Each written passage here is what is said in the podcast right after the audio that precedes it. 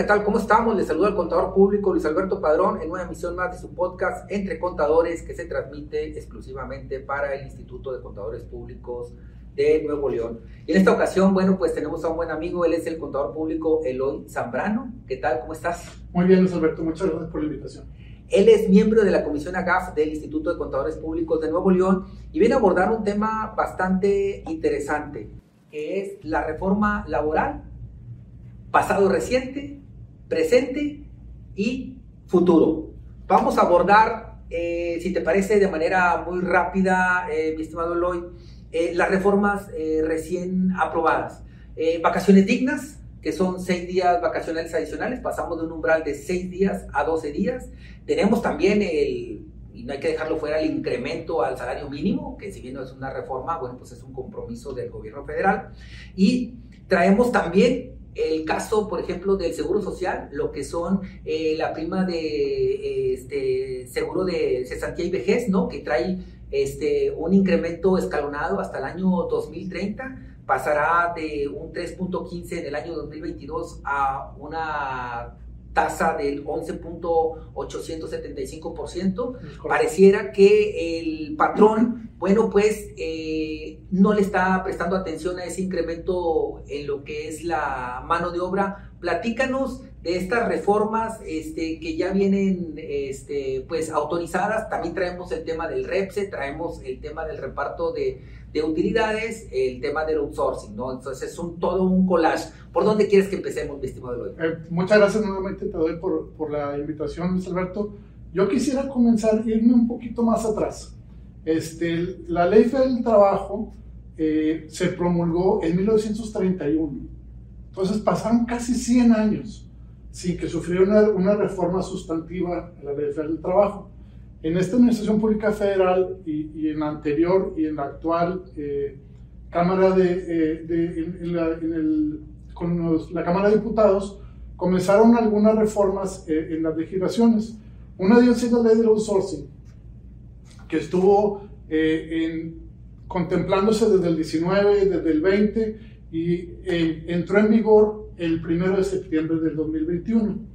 Esto tuvo un cambio, hubo un cambio sustancial en, muchas empresas que utilizaban outsourcing este, y de la mano eh, se instauró lo que conocemos como el REPSE, que es un registro para eh, aquellos este, servicios u obras especializadas que lo tienes que hacer eh, delante de la, de la Secretaría del Trabajo y Previsión Social.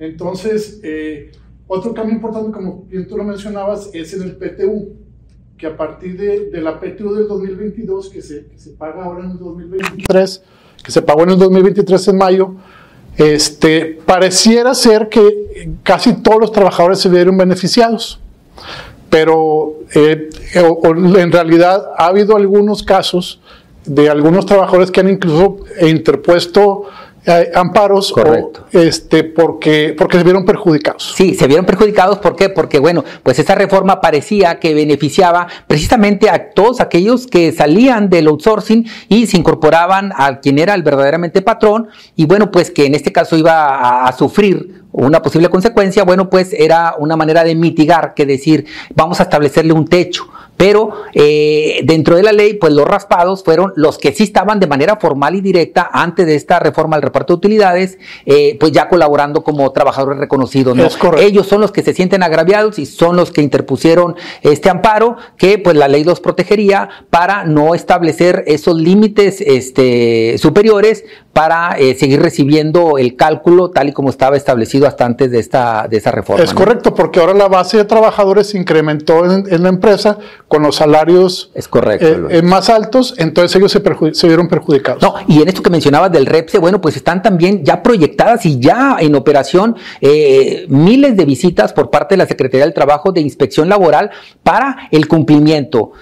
acérquense y sean muy puntuales por parte del Instituto de Contadores, donde, bueno, pues hay diversos cursos donde se abordará a detalle toda la materialidad que deberán de exhibir los patrones para llevar a buen puerto el tema de las inspecciones laborales porque las sanciones económicas están bastante, bastante severas. Pasando al ya al presente, las iniciativas que se están cocinando en el Congreso de la Unión, como traemos este, una posible eh, incremento en los aguinaldos que pasarían de 15 a 30 días, un incremento también en la prima de antigüedad, este, una reducción en la jornada laboral, lo que es, entre otras cosas, no se habla también de una iniciativa de días de descansos adicionales, pero yo creo que esas, bueno, pues no, no creo que lleguen a buen puerto. Está también el tema de la desconexión digital. Eh, si te parece, vamos abordando el tema de la iniciativa del eh, aguinaldo, que pasaría de 15 a 30 días. este, hay que recordar, y haciendo paréntesis, que lo que es el sector público, bueno, pues ellos tienen una prestación mínima de 40 días de aguinaldo. Eh, ¿Cuál es tu opinión, este, mi estimado Loy, respecto de esta iniciativa del aguinaldo? Porque le preguntas al, al empresario y dice, no, hombre, Luis Alberto, esa iniciativa pues no va a pasar. ¿Verdad? Pero pues estamos ocurriendo esto que mencionas tú desde eh, la Constitución, que no había una reforma estructural en materia este, laboral, pues parece que hoy llevamos prisa. ¿Cuál sería tu opinión respecto del aguinaldo? Mira, mi opinión es que es correcto el, incremento de, de 15 a, a, 30 días. Es muy probable, recordemos que el próximo año es un año electoral. Este, y lo que van a estar buscando los partidos que, promuevan esta, esta, iniciativa o que la están promoviendo es ganar, ganar votos. Entonces, eh, el incremento de, 15 a 30, a, 30 días de aguinaldo eh, eh, ayuda mucho a, la clase trabajadora porque lo apoyas en, esa etapa tan difícil que es, que es el cierre del año. Y digo, este, para los que nos están viendo y escuchando a través de nuestro canal de Spotify, que también por ahí estamos en Apple Podcast, para que también, bueno, pues a los que nos están viendo a través de nuestro canal de YouTube, sepan que también tenemos esos medios de comunicación. Eh, Respecto de ese aguinaldo, existen tres iniciativas ¿eh? depositadas en la Cámara de Diputados. Entonces, muy probablemente, bueno, pues alguna de ellas pueda ver la luz en un futuro reciente. Está el de la prima de antigüedad, hombre, que eh, la propuesta es que pase de 12 días a 15 días por cada este año de antigüedad y reducir el plazo de 15 a 12. De 15 años a 12. ¿Qué opinas de esa este, eh, iniciativa que si bien pudiera no impactar mucho porque está acotada a dos este, salarios mínimos, bueno, pues también hay que recordar que el salario mínimo también está empujando este, a, la, a la alza. Es correcto. Eh, mira, mi opinión es que esto además de un beneficio que va a traer para los trabajadores, este, eh, nosotros en este caso como, como Instituto de Contadores, este, nuestra profesión se rige en base a las normas de información financiera y hay una norma que es la norma de tres, que es este, beneficios a los empleados, en el cual un actuario hace un cálculo anual de, de cuál es el pasivo laboral que la empresa tiene y tiene que hacer una proyección a futuro en cuanto a sus liquidaciones e indemnizaciones.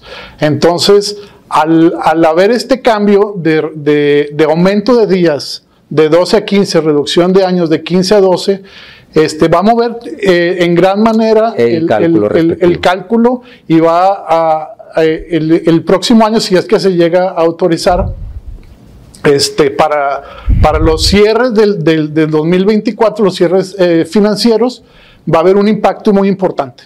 A ver, el tema de otra iniciativa que está depositada, el de la desconexión digital, el derecho a que voluntariamente el trabajador se vea en la disyuntiva de que el patrón le marca, le escribe un mensaje o eh, un correo electrónico y decir, sabes que no lo contesto porque ya estoy fuera de mi jornada laboral, Eloy. Hay que recordar que si esto conecta con la reducción de la jornada, donde ya se elaboraría, por ejemplo, de lunes a viernes, un mensaje que te llegó a las 6.01, suponiendo que el trabajador sale o termina su jornada a las 6, pues él ya lo estaría viendo o ejerciendo su derecho a contestarlo hasta el lunes a las 9 de la mañana. Entonces, por allí, bueno, pues hay diversas profesiones, como pudiera ser de un doctor, de un bombero, de un abogado, que los plazos, bueno, pues están corriendo en algunos eh, temas de manera este, natural o que requieren el servicio de manera este, inmediata. ¿Cuál es tu opinión respecto de, la, de esta iniciativa de la desconexión digital? Pues mira, esto va, yo creo, de la mano de lo que es el teletrabajo.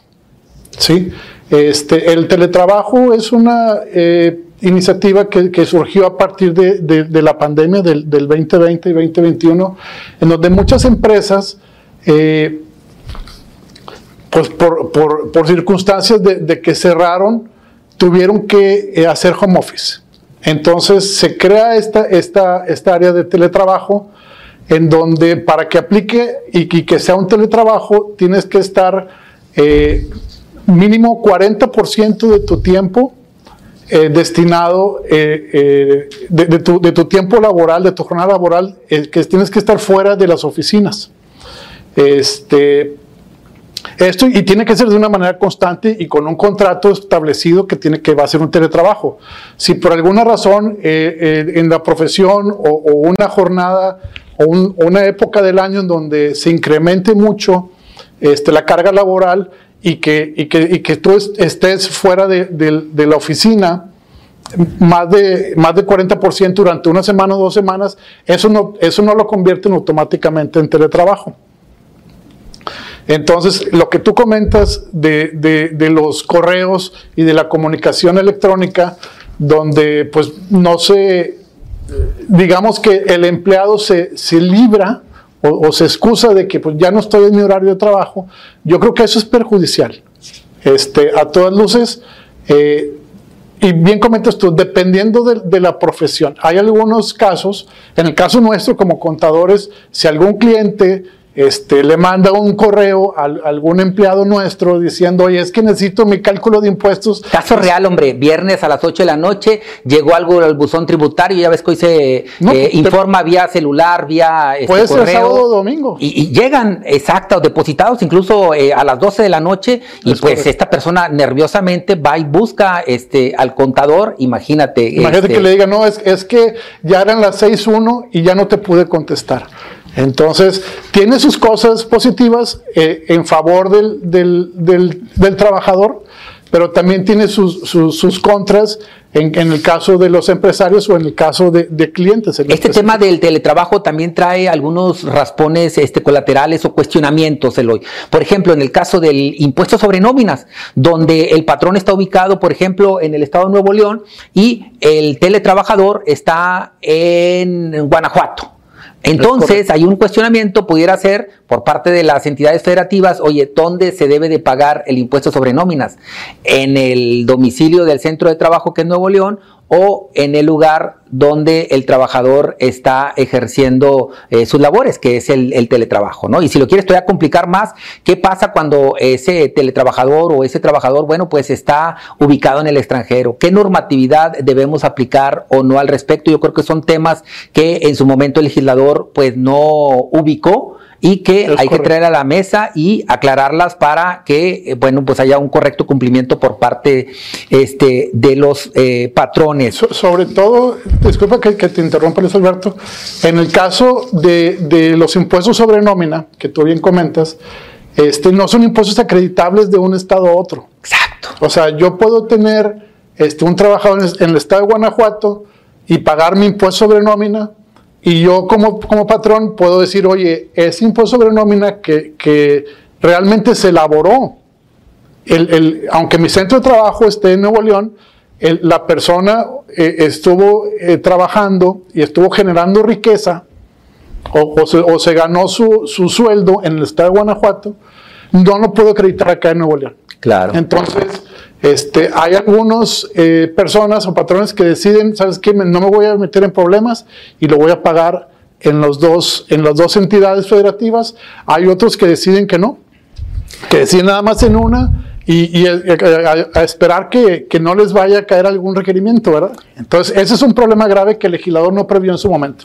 Otra iniciativa, bueno, pues es este, eh, precisamente esta de la reducción de jornada este, laboral, ¿no? Que pasaría de 48 a 40 horas, pasaríamos de seis días laborales establecidos en nuestra constitución a eh, cinco días laborales.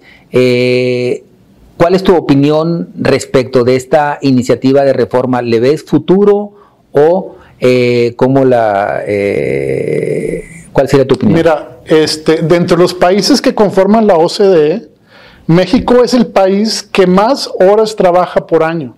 Este, México, y el más improductivo, ¿no? sí, México trabaja 2128, en promedio 2.128 horas al año por trabajador.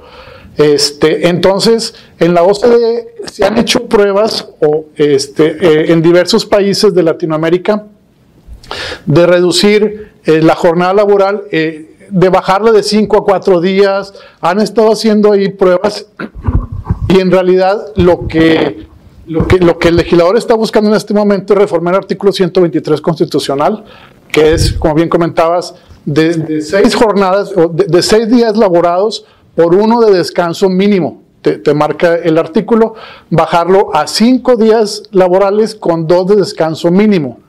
Aquí el, el, problema va a ser en cuanto a que a la prima vacacional, a la prima dominical, perdón. Este, si un empleado ahorita trabaja en domingo, se le tiene que pagar un porcentaje adicional por prima dominical. ¿Qué va a pasar si trabaja los sábados?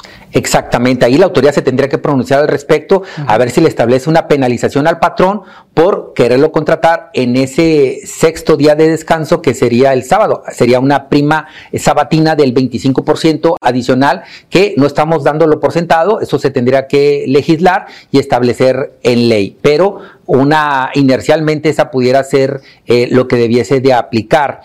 este, bueno, ahorita te comentaba eh, de la falta de productividad del mexicano, pero estamos en desventaja porque una simple aritmética de la producción respecto de las horas trabajadas pues somos de los países, como tú ahorita referiste, de los que más se trabaja, por lo tanto, al distribuir la producción entre las horas trabajadas, pues nos sale un índice muy malo. Es como si dijéramos que la reforma ahora no fuera de 48, fuera de 52 horas, pues nos vamos a volver más improductivos. En el momento en que eh, seamos justos a nivel mundial en el caso de las horas trabajadas respecto de otros países, bueno, pues nuestro índice de productividad en automático va a subir, ¿no? Bueno, en una ocasión escuché que una persona comentó de que el, por qué México es el que es el que tiene más horas trabajadas. Uno, y, las, razones que él daba es que porque somos un país de, mano de obra de, producción. ¿sí? Somos un país de, maquila. Y si lo comparas con un país en don, como, como Corea o como Japón, en donde todo está automatizado, entonces obviamente sus horas laborales se disminuyen porque todo está automatizado. El mexicano, o, en, México, este, tenemos, gracias a Dios, la cercanía de los Estados Unidos, entonces somos un país de mano de obra de producción. Entonces, eso incrementa este, nuestro, nuestras horas laborales, nuestros, nuestros periodos y tiempos laborales, ¿verdad? Bueno, pues Eloy, te damos las gracias por haber asistido este, a esta charla de su podcast Entre Contadores y ya hicimos un recorrido histórico reciente de las reformas este, laborales. Nada más, una plática de sobremesa, estimado Radio Escucha. Si quieren saber más de estos puntos, bueno, pues pueden este, acceder al Foro Económico Fiscal a realizarse en el próximo mes de octubre de este año 2023, aquí en Nuevo León, en el Club Industrial. Este, tú, Eloy, mi estimado, eh, bueno, pues este, como miembro de la Comisión AGAF, también eres parte del comité organizador de ese foro económico fiscal. Eh, recuérdanos, ¿quiénes son los participantes? Así de manera muy rápida. Mira, este, gracias por, recordar este punto. Este, este, este es un evento, Luis Alberto, muy importante para la profesión este, porque estamos conmemorando el 75 aniversario del Instituto de Contadores Públicos de Nuevo León y el 100 los 100 años del, Instituto Mexicano de Contadores Públicos. Es un evento que a nivel nacional no hay otro igual. No, no va a haber este año otro igual y, y, nos, nos, enorgullece formar parte de, de, este instituto y, haber eh, amalgamado gente de, de este nivel. Va a venir este, Dentro de los temas está comentar sobre la ley de ingresos y expectativas económicas de 2024 con el senador Ernesto Pérez Astorga. Él es el presidente de la Comisión de Hacienda de la Cámara de Senadores. Y, va a ser elemental estar presentes. Sobre el tema del nearshoring en, en, Nuevo León, pues va a venir nada más y nada menos que el secretario de Economía, este, Iván Rivas, las reformas fiscales al Código Fiscal y al Impuesto sobre la Renta para 2024 por el doctor eh, Adolfo Solís y el contador Manuel Villalón. En el tema de expectativas laborales, este, yo ahorita les comenté muy por encima, pero va a venir una persona de, de, primerísimo nivel, el licenciado Germán de la Garza de Becky. Él, él es un, un abogado laboralista de los más reconocidos a nivel nacional. La verdad es de que es una persona que vale la pena venir a ver. Este, en el caso de ciberseguridad, este, ahorita, tema muy, muy doloroso. Ahorita, ¿cuántos hackers, cuántas invasiones a plataformas, cuántos robos de IP hay en todos, en, todos lados? Entonces, pues hace unos días, ayer o antier, pues hackearon la, la red de Movistar y se cayó, todos los celulares de Movistar a nivel mundial, en todo el mundo se cayeron como por tres horas, por un hacker. O sea, imagínate el grado de importancia que tiene ahorita la ciberseguridad. Este, y luego por la tarde este, tenemos una mesa redonda con gente, eh, con los más altos eh, personalidades del instituto, tanto mexicano como de, de, Nuevo León. Viene la doctora Laura Grajeda, actual presidenta. Viene el contador Héctor Amaya, el vicepresidente del mexicano. Viene José Luis Gallegos, presidente de, la Comisión Fiscal del Mexicano, y este, como moderador está nuestro presidente eh, Juan Antonio Rodríguez. Exacto, y cerramos con broche de oro un tratado, este, el Tratado Comercial TEMEC con la maestra Tatiana Cloutier. Así es que ya lo saben, quedan invitados a este foro económico fiscal para que despejen todas sus dudas con expositores de primer nivel. Eh, te agradezco la invitación y gracias a, ustedes por escucharnos y por vernos. Muchas gracias. Se despide el contador público Luis Alberto Padrón. Esto fue su podcast Entre Contadores. Nos vemos. Hasta la próxima.